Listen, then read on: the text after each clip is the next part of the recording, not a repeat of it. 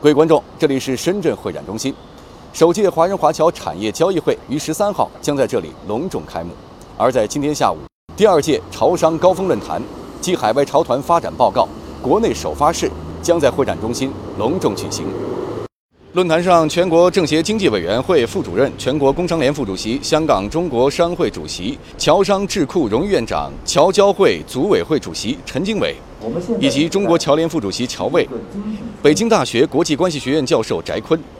以及中国商务部研究院研究员唐春风等主讲嘉宾，围绕着华商合力助推“一带一路”国家战略、“一带一路”建设，推动各国合作共赢，也为华侨华人提供发展新机遇。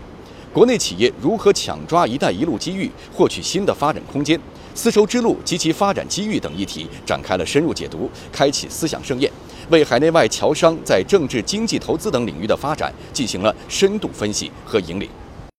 据悉。本次侨交会展会期间，将吸引全球二十八个国家和地区的六百多家参展商前来参展。参展企业呢，涵盖文化旅游、高新科技、招商引资、地产物业、投资金融、特色贸易等多个产业领域。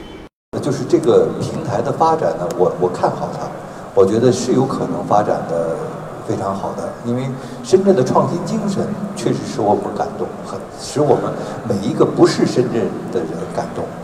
侨交会是深圳响应“一带一路”国家战略发展湾区经济建设二十一世纪海上丝绸之路桥头堡的重要举措，是贯彻落实市第六届党代会提出的努力建成更具辐射力、带动力的全国经济中心城市，努力建成更具竞争力、影响力的国际化城市相关要求的探索和实践。影联社记者现场报道。